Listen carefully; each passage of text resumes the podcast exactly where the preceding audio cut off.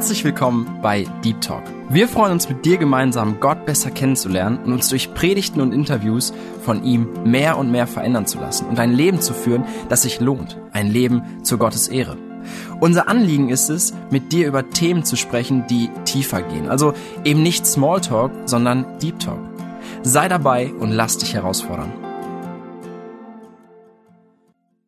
Hallo und herzlich willkommen zu einer neuen Folge Frag den Kotsch. Heute dabei, wie immer, unser Ehrengast Michael Kotsch. Zu meiner Rechten einmal die Tina und ich bin Johanna.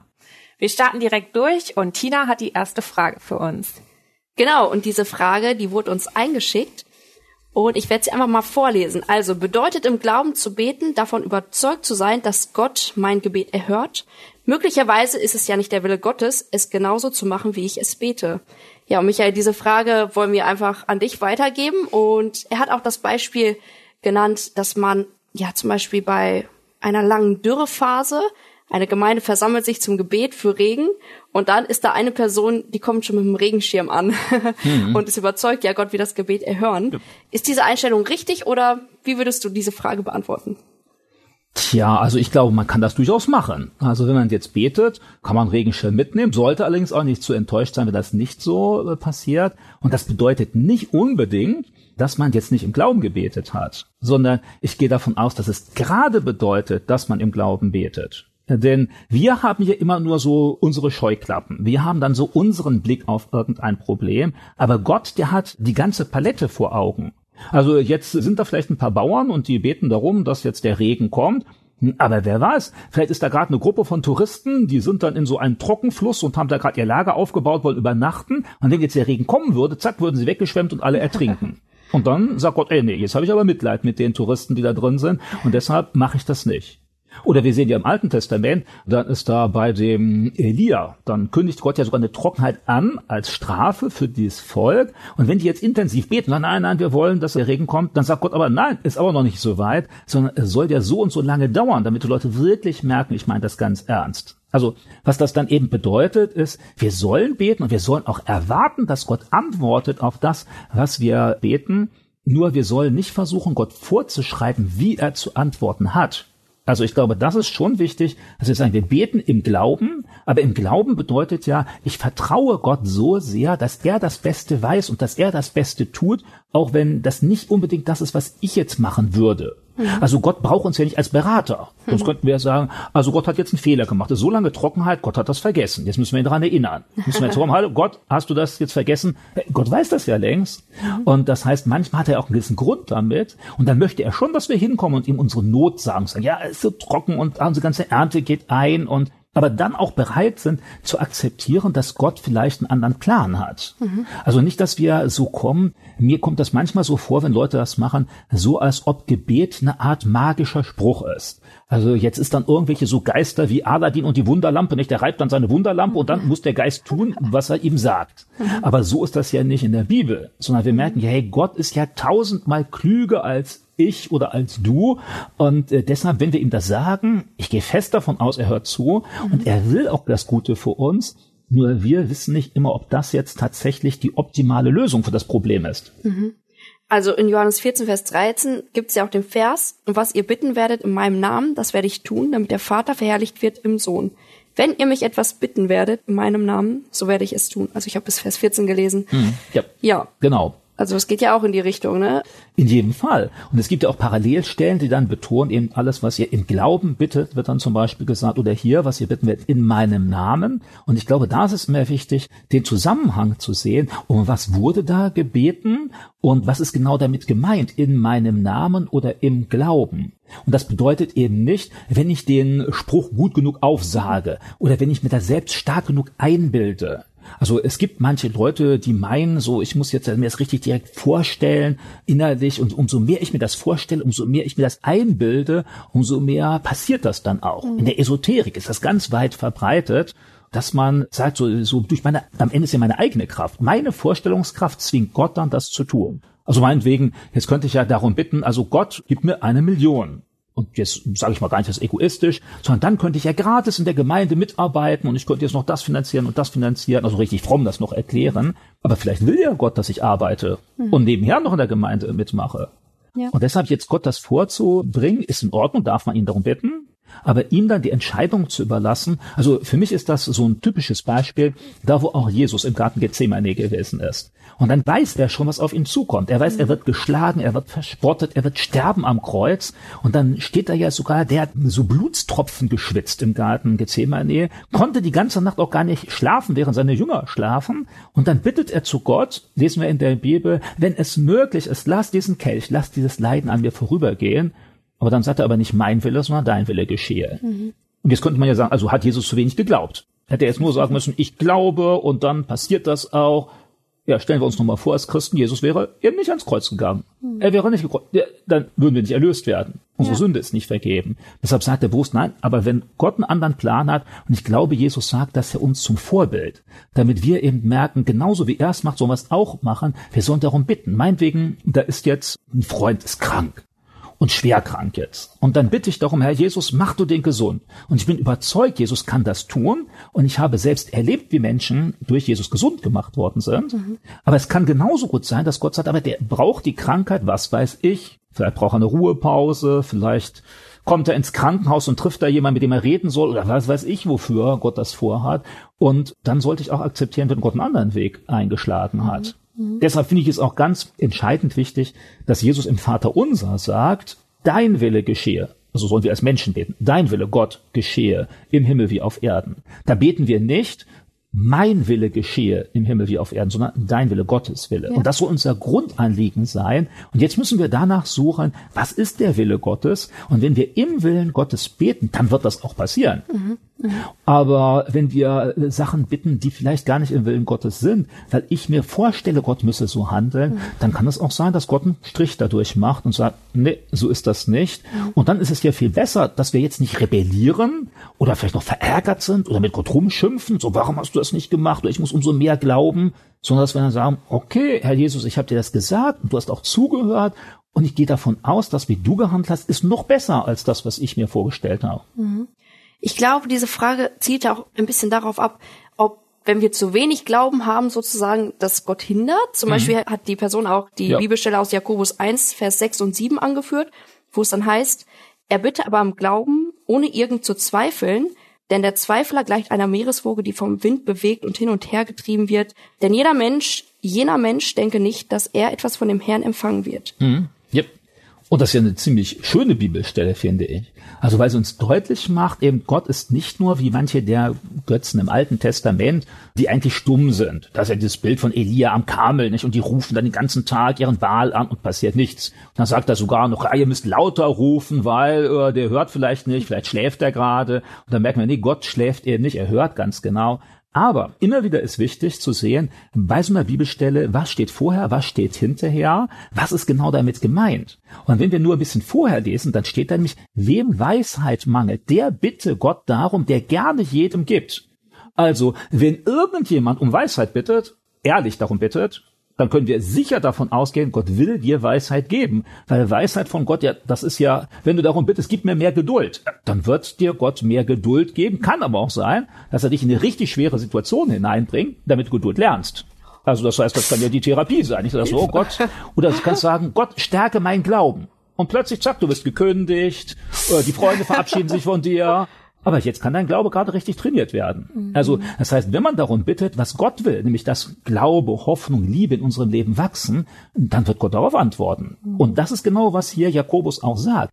Wenn ich aber sage, also Gott, ich hätte gerne eine Villa und ich hätte gerne ein Ferrari und ich hätte gerne eine Million auf meinem Konto, dann ist das ja vielleicht sogar Sünde, weil dahinter stehen ganz egoistische Bedürfnisse, Habsucht vielleicht oder Faulheit oder sowas. Und die will Gott ja in keinem Fall unterstützen, egal wie intensiv ich darum bitte. Und dann können wir diese Stelle natürlich nicht zitieren. Mhm.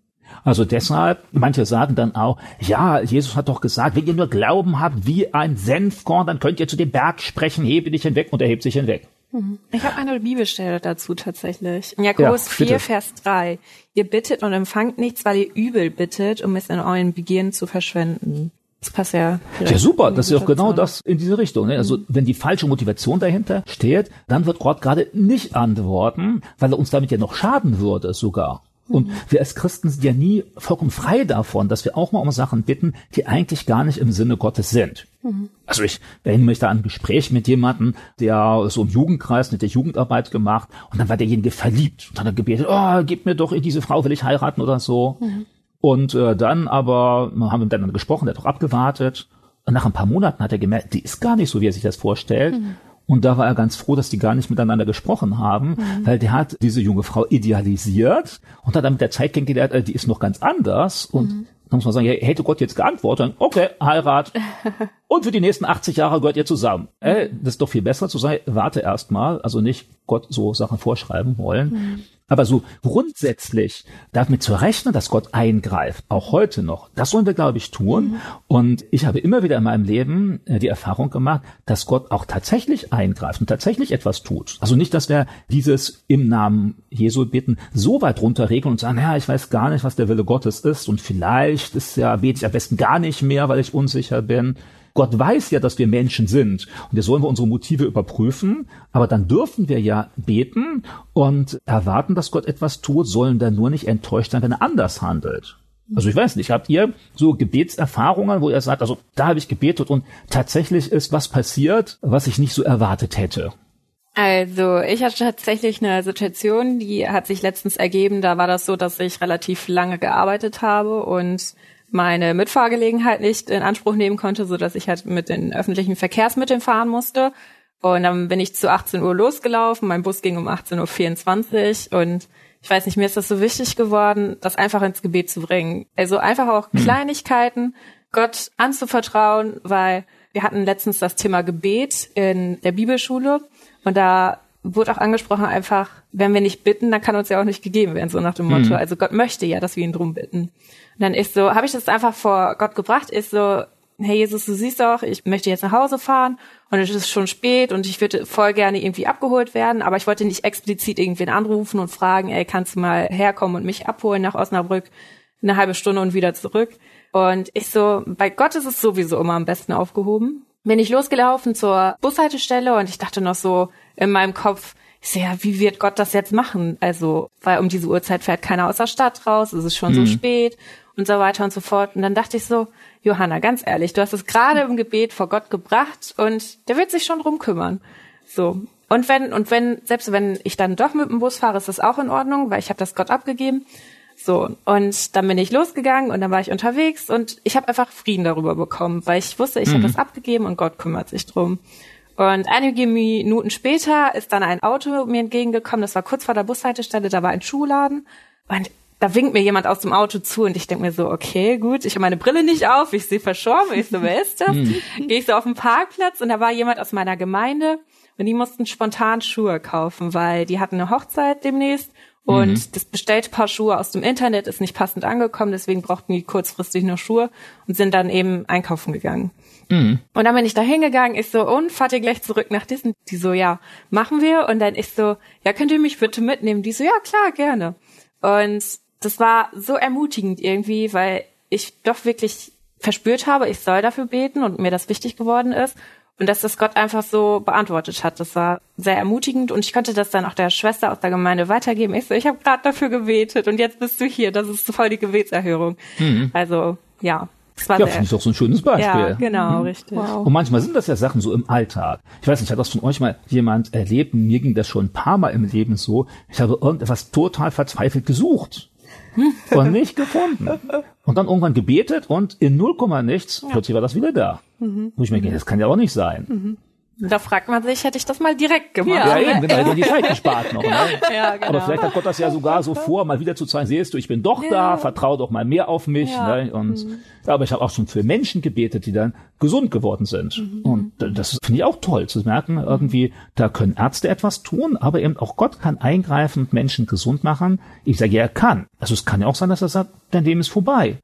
Und dann bete ich und der wird trotzdem nicht gesund. Aber eben, ich habe auch schon erlebt, ich oder andere in der Gemeinde haben mitgebetet. Und dann ist jemand gesund geworden, der wirklich schwer krank war. Und, und Da gibt's ja, glaube ich, diese ganz verschiedenen Ebenen. Mit diesen verlorenen Sachen, das ist ja nicht so schlimm. In deiner Sache auch, das ist ja, du würdest jetzt nicht gleich tot umfallen, würde jetzt nicht gleich jemand sagen. Aber es ist doch toll zu sehen, wie Gott da auch bei solchen Kleinigkeiten mit Gebet ja. antwortet und wie wir ihn darum bitten dürfen. Mhm. Jetzt brauchen wir keine Riesengeschichte draus zu machen, aber wir brauchen Gott, glaube ich, jetzt auch nicht versuchen zu zwingen. Also, dass mhm. du jetzt meinetwegen jetzt vor der Bushaltestelle stehst und dann machst du nicht, und jetzt kommt das Auto und jetzt kommt mhm. das Auto, ne? Und äh, ja, sondern äh, ja, dann kommt es und wenn es nicht kommt, ja dann hat Gott was anderes vor. Aber das finde ich auch wichtig, wenn man betet, dass in der Kinderstunde damals wird uns das immer gesagt wie so ein Ampelprinzip. Grün mhm. ist ja, gelb heißt warte und rot ist nein. Mhm. Und einfach, wenn man betet, dass man auch offen dafür ist, dass das auch ein Nein sein kann und trotzdem das im Frieden dann auch genau. als Erhörung annehmen kann, weil man weiß, dass Gott einfach die Hand darüber hat und einfach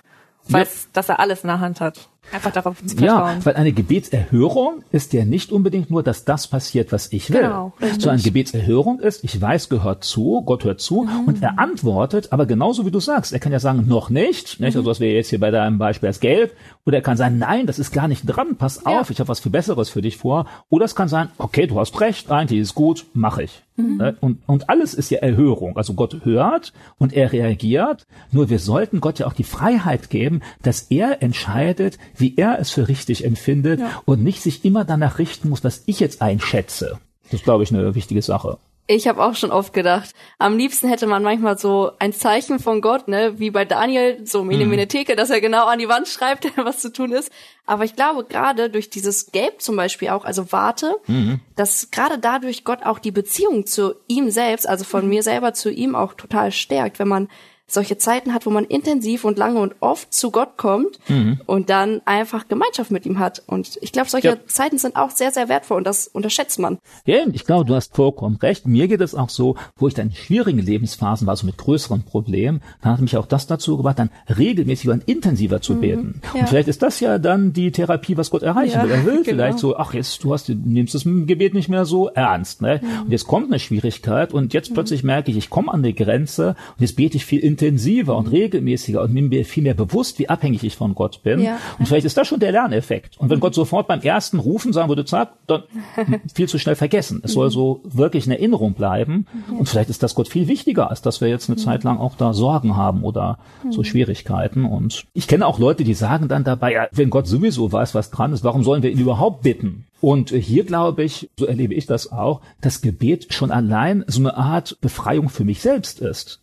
Also das heißt, wenn ich Gott meine Sorgen sage und ihn darum bitte, dass ich mich erleichtert fühle, weil ich weiß, da ist jemand anders, der zuhört, der mehr Möglichkeiten hat als ich zum Beispiel. Oder dass das ja auch ein Ausdruck des Vertrauens ist, er ist mein liebender Vater, dem ich das mhm. ausdrücke und sage. Also für mich bedeutet das nicht, ich muss Gott das sagen, weil er das sonst nicht weiß, sondern mhm. einfach, dass ich, wenn ich es ausdrücke, dadurch meine Abhängigkeit von ihm deutlich mache, mhm. mein Vertrauen ausdrücke ihm gegenüber. Und insofern, das bewirkt schon bei mir etwas. Losgelöst davon, dass Gott ja auch gebeten sein will, wie wir in der Bibel mhm. ja lesen, gibt ja dann auch solche Stellen, ihr habt nicht, weil ihr nicht darum bittet. Also das scheinbar Gott möchte schon, auch dass wir zu ihm kommen und ihm sagen, bitte hilf. Mhm. Ja. Also nochmal zurückzukommen, du hast ja vorhin gesagt, wenn wir beten und wenn wir beten, bitte schenke uns eine Million oder was auch immer. Ich glaube, man möchte ja auch immer gerne, was heißt, man möchte nicht reich sein, aber so, dass es einem nicht schlecht geht. Und mhm. heutzutage investieren ja auch viele Leute, auch unter anderem Christen, in Aktien oder Kryptowährung. Und wie stehst du zu diesem Thema? Wie siehst du das? Ist das ein Problem, dass da Leute in Sucht verfallen oder siehst du da ein Risiko? Was ist so deine Einschätzung? Ja, also ich würde ja jetzt sagen, investiert alle in Aktien und den ganzen Gewinn spendet ihr der Segenswelle. das wäre doch was, oder? Ja, super.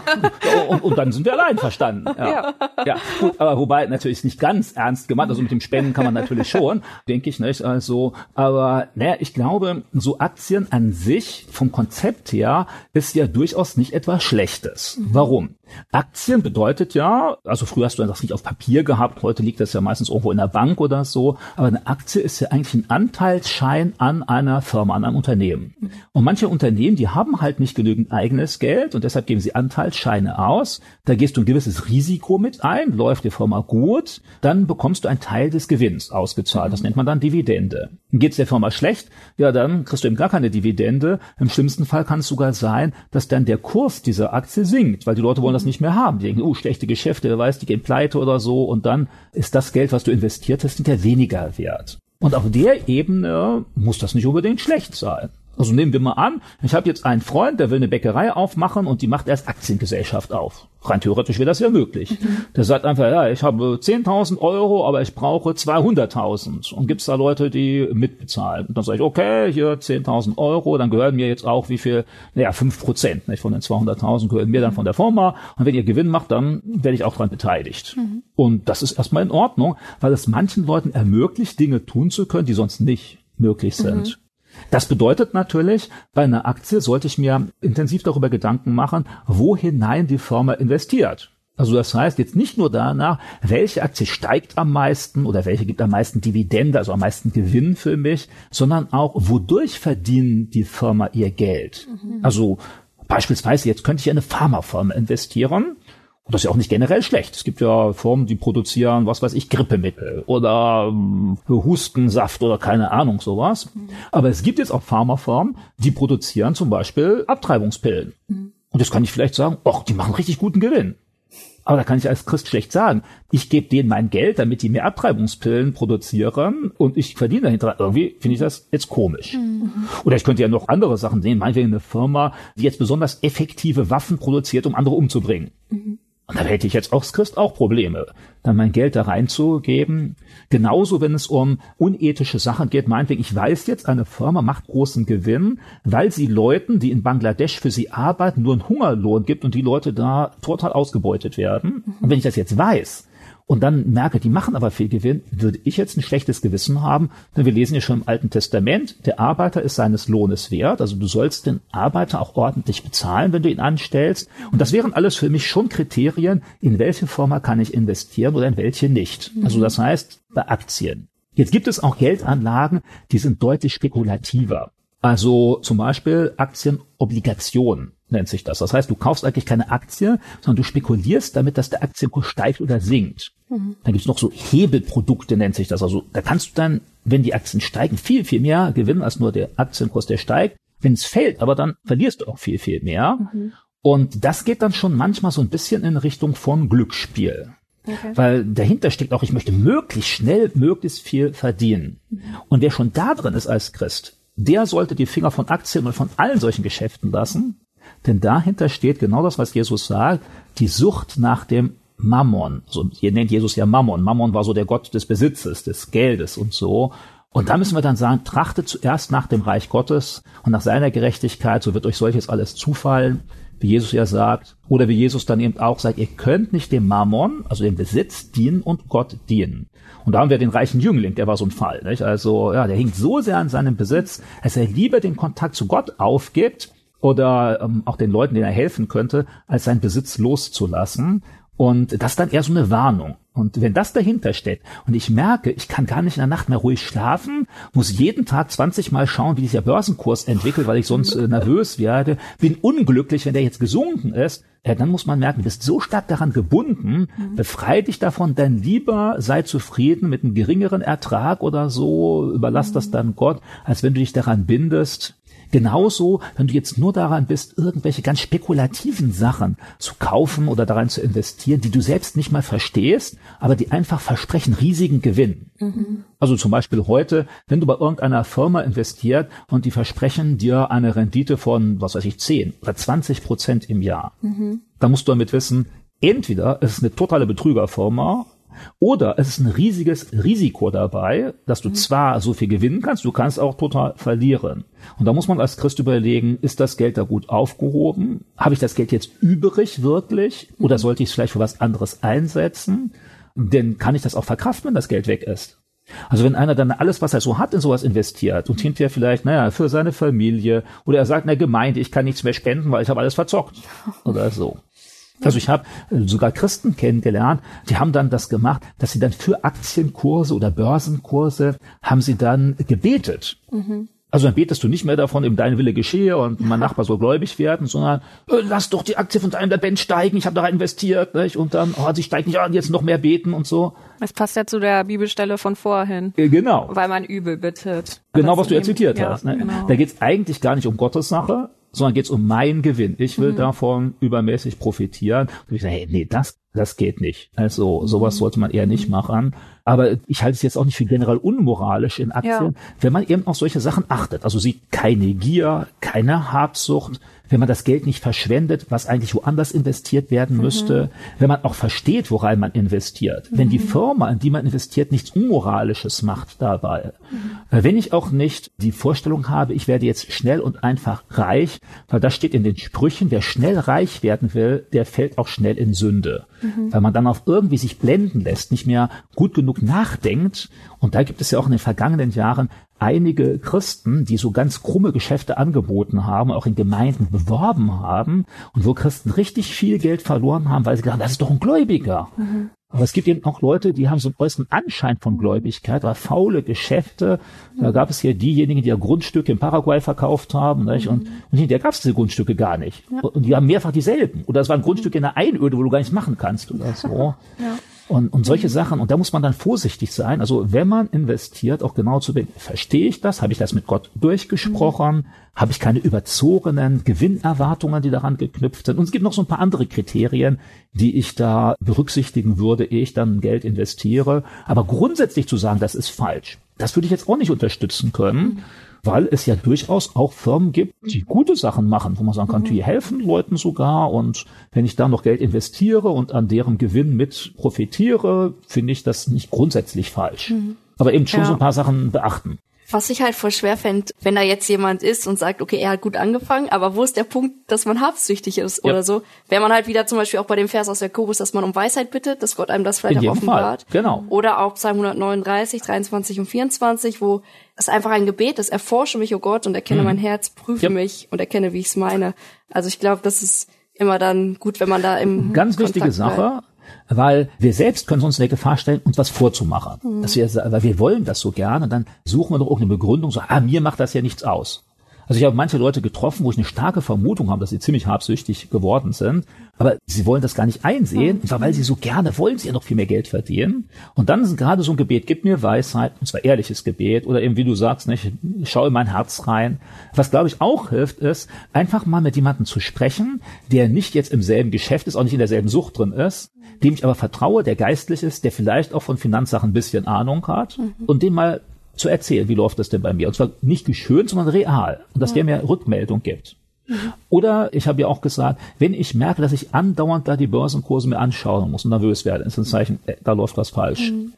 Oder wenn ich jetzt total traurig bin darüber, wenn da so Sachen nicht so laufen. Oder wenn ich merke, ich investiere so viel Zeit, die fehlt mir woanders. Mhm. Ich kündige meinen Dienst in der Gemeinde, weil ich jeden Tag noch alle möglichen Finanzberichte lesen muss und nur noch Finanzzeitschriften abonniere statt christliche Zeitschriften. Mhm ist ja natürlich ein Extrem, aber dass man dann auch ehrlich zu sich ist und sich auch von anderen beraten lässt, ja. selbst wenn die etwas sagen, was ich nicht gerne höre. Ja. wenn mir einer sagt, hey, dich nimmt das so gefangen, seitdem du da investierst, du bist ein anderer Mensch geworden, dann sollte man das ernst nehmen und nicht die Gemeinde wechseln äh, und dann zu sagen, vielleicht ist das nicht meine Sache. Und dann kann es sogar sein, für den einen ist das in Ordnung mhm. und den anderen nimmt es gefangen und der soll besser die Hände davon lassen. Mhm. Also ist nicht immer für jeden dasselbe, mhm. so wie Paulus dann ja auch sagt, der eine, der isst Fleisch und der andere isst nur Gemüse und da muss man auf sein Gewissen achten und also das Gewissen, sich beraten lassen, solche Bibelverse, wie du nennst, mit heranziehen, zu sehen, was ist das für eine Firma, welche Gewinnerwartungen habe ich, werde ich vielleicht jetzt habsüchtig, habsüchtig? Wie gehe ich allgemein mit Geld um? Bin ich da generell eben ziemlich neidisch oder ziemlich geizig oder so? Dann sollte ich aufpassen und eher nicht in solche Sachen mich da hinein vertiefen, mich da intensiv auseinandersetzen. Manchmal ist es vielleicht auch so, dass man merkt, für eine gewisse Zeit im Leben ist das dran und sagt, jetzt ist Schluss, jetzt höre ich mhm. auf damit und ja, mach was anderes. Also und natürlich kann das auch bedeuten, dass vielleicht ich jetzt nicht mehr so viel Gewinn mache, weil ich merke, oh, Inflation, das Geld wird weniger wert und ich kriege nicht so viel von der Bank. Aber am Ende ist ja viel wichtiger, dass meine Beziehung zu Gott in Ordnung ist und dass ich jetzt nicht belastet bin von dieser Angst um das Geld, mhm. als dass ich möglichst viel rausschlage.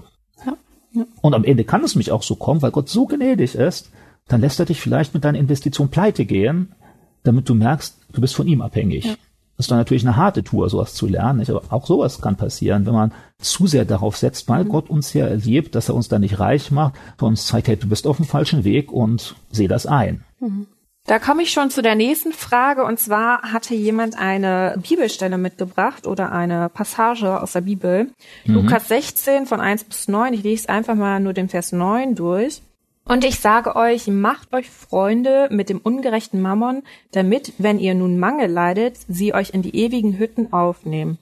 Möchtest du kurz etwas zu der Vorgeschichte erzählen, wie es zu diesem Vers gekommen ist? Und dann würde ich im mhm. Anschluss einmal ein paar Fragen dazu loswerden. Ja, gerne. Also erst einmal, wenn ich diese Stelle jetzt höre, wenn du die vorliest, die klingt für mich ja so ein bisschen nach Korruption. Also ungefähr macht euch Freunde mit Geld, klingt ja für mich in erster Linie so ein bisschen nach so viel Bestechung. Also, ja, du willst ein Haus bauen und äh, jetzt freunde dich an mit dem, der die Genehmigung gibt und steck dir ein bisschen Geld zu und dann hast du deine Genehmigung. Also die Geschichte hier, die kennen wahrscheinlich auch viele, die in der Bibel lesen. Das ist ja so eine Geschichte von einem Haushalter. Also das heißt, das ist ein Angestellter eines reichen Menschen, der in seinem Namen Geschäfte abschließt. Und wenn wir die Geschichte lesen, dann war das wahrscheinlich so ein Großgrundbesitzer, denn damit, womit der handelt, lesen wir dann, der handelt mit Korn und mit Öl, also mit, nicht mit Erdöl, sondern mit Olivenöl und sowas. Und der hat scheinbar nicht gut gewirtschaftet. Und sein Chef ist mit ihm unzufrieden. Und deshalb sagt er ihm, hey, du wirst entlassen. Und jetzt ist, ist der aber schon so alt, der weiß genau, wenn ich jetzt entlassen werde, ich kriege keinen neuen Job mehr. Mhm. Und dann nimmt er die Zeit, die er noch hat, also noch ist er ja angestellt. Und dann sagt er so, in einer Woche, dann ist die Abrechnung. Und bis dahin kann er noch handeln. Und jetzt geht er zu den Geschäftspartnern seines Herrn und sagt, äh, wir haben doch den und die Tarife abgemacht. Äh, ich setze die Tarife herab. Also du hast von meinem Hahn, was weiß ich, zehn Säcke äh, Getreide geliehen bekommen und dafür musstest du 20 zurückgeben. Setz das mal herunter auf 15. Mhm. Und er darf das ja noch tun. Das ist zwar nicht im Interesse seines Herrn, aber er ist ja noch angestellt und jetzt hat er schlechtere Konditionen. Und er macht das, so erzählt uns das die Geschichte, weil er dann damit rechnet, wenn ich entlassen werde, dann kann ich zu den Kunden meines Herrn hingehen und weil ich denen ja entgegengekommen bin, bestimmt revanchieren die sich und entweder geben sie mir einen Job oder sie geben mir zu essen oder ich kann bei ihnen wohnen oder so. Also eigentlich so ein Schlingel könnte man sagen, aber nicht direkt kriminell. Das macht die Geschichte auch deutlich, weil der Herr sagt hinterher nicht, ey, du kommst ins Gefängnis. Also hätte er wirklich so richtig kriminell betrogen, dann müsste er ins Gefängnis. Mhm. Aber er nutzt die Freiheit aus zum Nachteil seines Herrn. Und dann wird gesagt, das, was Jesus hier lobt, ist nicht diese krumme Tour, sondern was er lobt, ist die Motivation dahinter, dass einer sagt, ich nutze die Möglichkeiten, die ich jetzt noch habe, um dann mich vorzubereiten für die Situation, wo ich nichts mehr tun kann. Mhm. Denn er kann nicht mehr arbeiten. Er ist zu schwach, zu alt oder sonst irgendwas. Und jetzt bereitet er sich dafür vor. Und dann wird ja in dem Bibeltext sogar gesagt, also mit eurem, dem ungerechten Mammon, schafft euch Freunde, mhm. damit sie euch aufnehmen in den ewigen Hütten. Also ewige Hütten ist ja damit ein Hinweis darauf, ewiges Leben, also mhm. Leben nach dem Tod. Und deshalb die Geschichte ist mir auf der Ebene, hey, du Mensch, der du jetzt zuhörst, noch bist du hier auf der Erde und du hast n, von Gott Sachen anvertraut bekommen. Besitz zum Beispiel. Der eine hat eine Wohnung, der andere ein Auto, der andere hat Möbel, was weiß ich, irgendwas. Mhm. Oder auch Geld. Oder Talente. Und äh, jetzt kannst du dich hier einsetzen, solange du auf der Erde bist. Mhm. Du kannst sie aber auch einsetzen damit, dass du investierst für die Zeit, wenn du gestorben bist in der Ewigkeit. Mhm. Ich glaube, das ist das eigentlich, was Jesus hier dadurch sagen will. Geh klug mit dem um, was du jetzt hast, damit es in der Ewigkeit Auswirkungen hat und Früchte trägt. Mhm. Denn du kannst aus diesem Leben nichts rausnehmen. Mhm. Wie dieser Diener, der konnte ja von seinem Herrn legal kein Geld mitnehmen. Das gehört mhm. ja dem Herrn. Der konnte auch kein Getreide mitnehmen. Der konnte nur damit handeln, solange er noch in Amt und Würden war. Mhm. Und so ähnlich jetzt für uns, also wenn ich jetzt Geld habe, kann ich das Geld ausgeben, investieren. Mhm. Jetzt die Frage, wofür? Und hier die Aufforderung Jesu, hey, investierst doch in Sachen, die Auswirkungen in der Ewigkeit haben. Geh klug damit um. Weil Besitz und alle Sachen haben häufig mit Ungerechtigkeit zu tun und dann nutzt das Ungerechte mit dem Geld, wo Leute agieren, wo sie geizig und neidisch werden und investiere es doch für was Gutes, was für dich und für andere Auswirkungen der Ewigkeit hat. Mhm. Also ich glaube, wir sollen nicht eins zu eins jetzt diese betrügerische Masche oder diese, naja, komische Masche des, des Knechtes da mhm. übernehmen. Also nicht, dass einer jetzt in seiner Firma versucht, da schlechte Geschäfte zu machen und dann hinterher dann bei den abzusagen, nee, so geht's ja nicht. Das soll ja nicht für unseren Vorteil sein, sondern für die ewigen Hütten, also für ja. das Jenseits, was dann kommt. Aber das ist, glaube ich, schon so eine Herausforderung. Mhm. Also ich habe, als ich studiert hatte, Da habe ich mal so eine Seminararbeit geschrieben über einen Paul Deitenbeck. Der war Pfarrer gewesen, so in, ja, so da Richtung Siegerland da hier. Mhm. Und der war fromm, ist also, und der hatte so viel, so in Fabriken hat er dann so Gottesdienste gehalten und so etwas. Und dann war ich bei dem und habe den dann interviewt, also er ist schon tot in der Zwischenzeit. Und damals gab es noch nicht Euro, sondern D-Mark, also mhm. schon einige Zeit her. Ne, so. Und dann hatte ich vorher immer so von dem gehört, dass der nämlich genau sowas macht. Also mit dem Geld, ich investiere das Geld dafür, damit ich Leute irgendwie positiv einstimme für Jesus. Was mhm. hat er mhm. gemacht? Wenn er irgendwie jemandem begegnet ist, an der Straße oder sonst hätte ihn ein Besuch der Postbote kommen, hat er jedem fünf Mark, haben wir dann fünf Euro gegeben. Mhm. Einfach so. Könnte man sagen, jetzt bin ich fünf Euro los. Und wenn du jeden Tag jemandem fünf Euro schenkst oder vielleicht zwei Leuten nur, ja, kommt schon was zusammen. Mhm. Und dann habe ich den interviewt und am Ende war genau dasselbe. Hat er mir auch gesagt, ah, hier, fünf Euro. habe ich gesagt, ah, stimmt also dir, was ich gehört habe, das Gerücht. Also irgendwie hat mir das imponiert zu sehen, hey, der hängt so wenig daran und zu sagen, hey, wenn dann jemand sich freut darüber. Und ich weiß nicht, wenn jetzt zu dir jemand kommen würde, du gehst irgendwo beim Einkaufen oder so, gib dir fünf Euro, hier schenke ich dir. Erstmal empfindet man das als positiv, oder? Ja, klar. Mhm. Und, und ich glaube, genau das das, was Jesus damit meint. Hey, investier doch was für das Gutes. Statt mhm. dass du das jetzt alles bei dir behältst, wenn Leute dann hinterher deshalb dir besser zuhören, wenn sie deshalb denken, oh, das ist ja ein netter Kerl oder so, mhm. und dann vielleicht auch das Evangelium aufnehmen, besser für sowas investieren. Ja. Also nicht für egoistische Zwecke, sondern für das, das Auswirkungen für die Ewigkeit hat. Mhm. Da wird ja der Mangel angesprochen, das wird ja jetzt auf Güter bezogen, also auf materielle mhm. Dinge. Ist das auch gleichzusetzen mit Zeit und Kraft oder? In jedem Fall. Ich würde sagen, die Zeit, ganz klar, auch die Kraft oder eben auch die Begabungen, die wir haben. Mhm. Also jetzt hat uns Gott Begabungen gegeben und jetzt könnte ich vielleicht sagen, naja, jetzt habe ich die Begabungen, schnell zu rechnen oder so etwas. Mhm. Jetzt könnte ich sagen, ich setze das ein fürs Zocken im Internet. Mhm. Aber ich könnte auch sagen, ich mache die Finanzverwaltung der Gemeinde mhm. oder so. Und das eine hat Auswirkungen der Ewigkeit definitiv positive. Ich investiere mich für das Reich Gottes, meine Begabungen, die ich habe. Mhm. Das andere ist vielleicht nett, vielleicht gewinne ich sogar was oder bekomme ein paar Punkte irgendwo im Internet auf irgendeiner Rangliste. Aber für die Ewigkeit, das ist natürlich null Auswirkungen. Weil ich finde das immer einfach zu sagen, ja, ich spende lieber Geld, als dass man selber auf die Straße geht und wirklich anwesend ist oder ins mhm. Ausland fährt oder so yep. und wirklich seine Zeit und Kraft dort noch investiert. Ja, und da hast du recht. Und ich glaube, das geht besonders bei demjenigen, der einigermaßen verdient. Also mhm. Leute, die sehr knapp mit Geld sind, dann kann das auch richtig wehtun, wenn man das mhm. Geld gibt. Aber viele Leute haben ja genügend und dann kann es so eine Art, würde ich fast so mal böse sagen, so freikaufen sein. Mhm. Wenn ich das so sage, ich gebe Gott, damit er zufrieden ist und dann lässt er mich in Ruhe und segnet mich hoffentlich sogar noch und jetzt mache ich dann halt, was ich da will. Und da würde ich sagen, ey, das ist eine total falsche Motivation, sondern mhm. da kann es tatsächlich sein, mir tut es dann mehr weh, ich investiere Zeit oder meine Begabung. Jetzt geht es ja nicht ums Wehtun, sondern es geht mhm. ja darum, ist mir Gott was wert? Ja. Halte ich es wirklich, wirklich wichtig?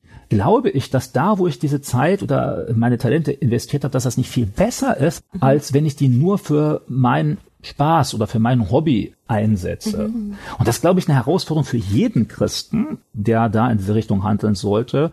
Und dann erstmal durchüberlegen, so, was hat Gott mir eigentlich alles anvertraut? Und bei dem einen kann das vielleicht auch sagen, hey, du hast vielleicht eine richtig schöne Wohnung. Mhm. Und jetzt treff dich nicht nur mit deinen besten Freunden, sondern lad doch mal jemand ein der Gemeinde, was weiß ich, dann hast du eine alte Omi, einen alten Opi, der ist alleine und so, lad doch vielleicht mal den ein oder ein paar Leute gleich zusammen oder vielleicht ist da jemand, oh, der ist ein bisschen komisch und so und deshalb kommt er den, also und vielleicht kostet das echt mal auch Mühe, so eine Leute mhm. einzuladen, aber am Ende merkst du, ey, das ist jetzt investiert ins Reich Gottes. Und der Punkt ist ganz wichtig. Man darf nicht vergessen, dass man das für das Reich Gottes tut. Nicht, dass man das einfach verschwendet und dann, weiß nicht, genau. Urlaub und da noch seinem Hobby nachgeht. Genau. Sondern es geht explizit darum, für das Reich Gottes zu Ja, mhm. würde ich schon sagen. Mhm. Weil hier ist jetzt äh, Zusammenhang. Äh, jetzt in der Phase, in der ich bin, investiere ich mhm. etwas, habe noch keinen direkten Vorteil mhm. davon. Aber der Vorteil ist dann in der späteren Phase eben, wo dann hier gesagt wird, da ewige Hütten, also jenseits, also bei Gott, also wenn das Leben hier auf der Erde vorbei ist. Manchmal ist es ja sogar so, dass Gott uns hier auf der Erde schon segnet. Also ich habe das manches Mal erlebt, dann habe ich mich mitgemeldet, bin mitgegangen, so irgendwo in der Straße, genau wie du sagst, mit Leuten über Jesus zu sprechen. Mhm. Und jedes Mal, wenn ich das tue, ist das eine Überwindung. Ja. Also bei mir ist das nicht so, dass ich sage, oh, endlich wieder. So jedes Mal denke ich, boah, mühsam, eigentlich nicht noch so viel anderes zu tun, mhm. haben so viel Spaß gemacht, das auch nicht. Ah, und dann treffe ich immer wieder Leute, die wollen sowieso nichts nehmen und mhm. die denken nur, ich will nur was aufschwatzen. Manche beschimpfen mich sogar. Ich habe sogar schon in der Straße erlebt, dass mich Leute angespuckt haben oder so. Und ich, okay. ah, naja, das will ich ja nicht. Mhm. Und dann bete ich eben, Herr Jesus, gib du mir Motivation, gib du mir Kraft, ich will mich da auch einsetzen. Mhm. Und ich finde es so schön, fast jedes Mal hat Gott dann doch irgendwo auch gute Gespräche gegeben, wo ich gemerkt habe, hey, dafür hat sich das gelohnt, jetzt dahin zu gehen, die Zeit zu investieren. Mhm.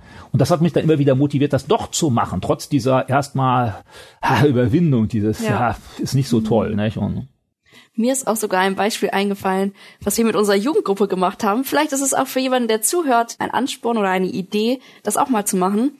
Wir haben nämlich zum St. Martins singen haben wir Plätzchen gebacken, haben quasi mhm. auch Zeit investiert und Päckchen gepackt und dann noch eine Einladung für unser Advents- und Weihnachtssingen oder für die Weihnachtsgottesdienste. Und dann sind wir von Tür zu Tür gegangen und haben den Leuten gesagt, wir wollen nicht etwas von ihnen, sondern wir haben was für sie. Mhm. Und ja, das war auch ein bisschen eine Überwindung vielleicht mhm. äh, zu Beginn. Haben dann noch ein christliches Lied dazu gesungen und ja, mhm. so kann man sich ja auch irgendwie Schätze im Himmel sammeln, wenn man Zeit genau. und Geld investiert und das so für das Reich Gottes einsetzt. Äh, weißt du noch, wie die Reaktion war der Leute, die ihr da angetroffen habt an der Haustür? Ja, also unterschiedlich, aber viele mhm. haben sich auch auf jeden Fall gefreut und haben gesagt, mhm. wow, mal was ganz anderes ja. und ja, das statt dass sie kommen, was bekommen wollen, nicht, dann was geben, ja. Mhm. Ja. Doch. Da ist auch der Punkt der Begabung, dass man kreativ wird. Ich glaube, das fehlt heutzutage so ein bisschen. Ich glaube, wir konsumieren viel, mhm. aber sind selber nicht kreativ. Ja. Und vielleicht auch zu sehen, dass Gott ja jede Begabung gebrauchen kann. Da mhm. muss man sich nur zeigen, auf welche Art und Weise. Ja. Jetzt könntest du sagen, bin ich in der Gemeinde eben Plätzchen backen, ja, wofür ist das jetzt für Gott? Kann ich meiner Familie was Gutes tun? Aber nee, du kannst es auch für Gott einsetzen. Und äh, das geht, glaube ich, bei fast allen anderen Begabungen auch. Eben bist du computermäßig richtig gut drauf, ja, dann benutzt doch irgendeine soziale Plattform dafür, um da mit Leuten über Jesus zu reden. Also nicht nur zu zocken oder irgendwelche Bilder einzustellen, sondern halt bewusst etwas zu posten, was auf Jesus hinweist. Mhm. Oder eben ein Link zu Segenswelle. oder? Ne? Auf jeden ja, Fall. Genau Möglichkeit so mal. Ne? Mhm. Ja. Dann ganz zum Schluss noch eine Frage. Im Umkehrschluss heißt das, man darf nicht sparen oder wie siehst du das? Einfach um das nochmal mhm. abzuklären. Ich glaube, das kann man so pauschal relativ schlecht beantworten. Mhm. Grundsätzlich würde ich sagen, sparen ist, glaube ich, nicht falsch. Mhm. Wir finden nämlich in der Bibel solche Gleichnisse, auch da spricht Jesus zum Beispiel davon, von einem, der im Hausbau angefangen hat und dann plötzlich mittendrin merkt, Geld ist ausgegangen. Mhm. Und dann wird gesagt, hey, du sollst die Kosten überschlagen. Ja. Also es ist ja auch gemeint, wenn wir Jesus nachfolgen, Kosten überschlagen. Mhm. Aber bei allen größeren Investitionen, die können wir nicht einfach so finanzieren. Also zum Beispiel ich nicht. Also wenn ich mir jetzt ein Haus kaufe und als wir jung verheiratet waren, unsere ersten Kinder bekommen hatten, dann war die Frage schon, mieten wir eine Wohnung? Aber das ist alles teuer und klein. Und dann haben wir gesagt, so, wir kaufen ein Haus, altes, war auch nicht so teuer und so. Aber so viel Geld hatte ich nun auch nicht. Also musste ich einen Kredit aufnehmen. Und dafür ist es schon gut. Du kriegst den Kredit ja nur, wenn du gespart hast. Mhm. Weil die Bank sagt, also hier mindestens, was weiß ich, 20 Prozent musst du schon mal haben. Mhm. Und dann finde ich es durchaus sinnvoll, das zu sparen. Ich würde auch jedem raten, spar schon mal was dafür, wenn dein Auto mal kaputt geht oder die Waschmaschine, dass du da nicht gleich deine Konto überziehen musst, denn dann musst du richtig viel Zinsen bezahlen, das bekommt am Ende die Bank. Mhm. Jetzt nur die Frage, wie viel sparst du? Ist das angemessen für das, was du noch vorhast oder was du brauchst? Sind deine Erwartungen so richtig hoch, dass du sagst, hey, aber wenn ich jetzt was kaufe, brauche ich die richtige Villa? Ich sage, nee, das ist ja auch nicht nötig. Überleg also gut, was für ein Auto, was für ein Haus oder sonst was. Aber dafür zu sparen, damit man nicht in Abhängigkeit von anderen gerät oder damit man nicht riesige Schulden dann hinterher macht, das halte ich schon durchaus für angemessen und vernünftig. Mhm. Aber jetzt auch nicht so den Größenwahn, ich bin erst zufrieden, wenn ich eben meine Millionen auf dem Konto habe oder so, sondern da realistisch sehen, ey, was ist jetzt, passt dafür? Bin ich alleine? Bin ich verheiratet? Muss ich nur größere Anschaffungen wahrscheinlich machen in der Zukunft? Sollte ich was mit einer Krankenversicherung abklären? Jahren. Vielleicht, wenn man älter wird, sollte man auch überlegen, wie viel Rente werde ich wahrscheinlich bekommen. Und dann mhm. sagt der Staat, okay, du musst wahrscheinlich schon was sparen, sonst wirst du da nicht mehr genügend haben in der Rente, weil ja, irgendwie, ich glaube, wenn ich in Rente komme und ihr wahrscheinlich auch, dann ist das so bei 40, 45 Prozent eures letzten Einkommens. Da kommt nicht jeder wirklich gut mit raus. Mhm. Und dann ist es gut auch da ein bisschen, aber abwägen. Und mhm. dann auch sehen, macht mich das abhängig? Vertraue ich zu viel darauf? Mhm. Weil am Ende, zum Beispiel mir geht es so, ich habe immer wieder etwas gespart, habe auch gemerkt, immer wieder, wenn ich was gebraucht hat, hat Gott mir auch das gegeben, was ich gebraucht mhm. habe. Also glücklicherweise muss ich jetzt nicht für alle Eventualitäten vorgebeugt haben. Mhm. Ja. Michael, vielen lieben Dank, dass du heute da gewesen bist. Ich glaube, wir haben sehr viel Input mitgenommen und sehr viele Fragen beantwortet bekommen. Vielen Dank für deine Zeit heute. Wir hatten heute bei Frag den Coach die liebe Tina, Michael und ich bin Johanna. Ich wünsche dir noch eine schöne Woche. Bis dahin.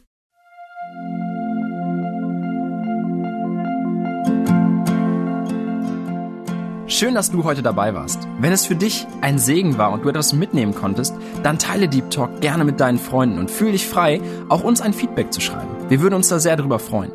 Wenn du heute zum ersten Mal dabei warst oder eine Sendung verpasst hast, kannst du alle vorherigen Sendungen auf Spotify oder auf Soundcloud finden. Mehr Infos über Deep Talk oder Segenswelle allgemein findest du auf www.segenswelle.de oder auf unserem Instagram-Feed, auch unter Segenswelle zu finden. Falls du Fragen und Anregungen, zum Beispiel Themenvorschläge hast, schreib uns gerne. Wir wünschen dir noch eine gesegnete Woche mit den Worten aus Kolosser 3, Vers 17. Und was immer ihr tut, in Wort oder Werk, das tut alles im Namen des Herrn Jesus und dankt Gott dem Vater durch ihn.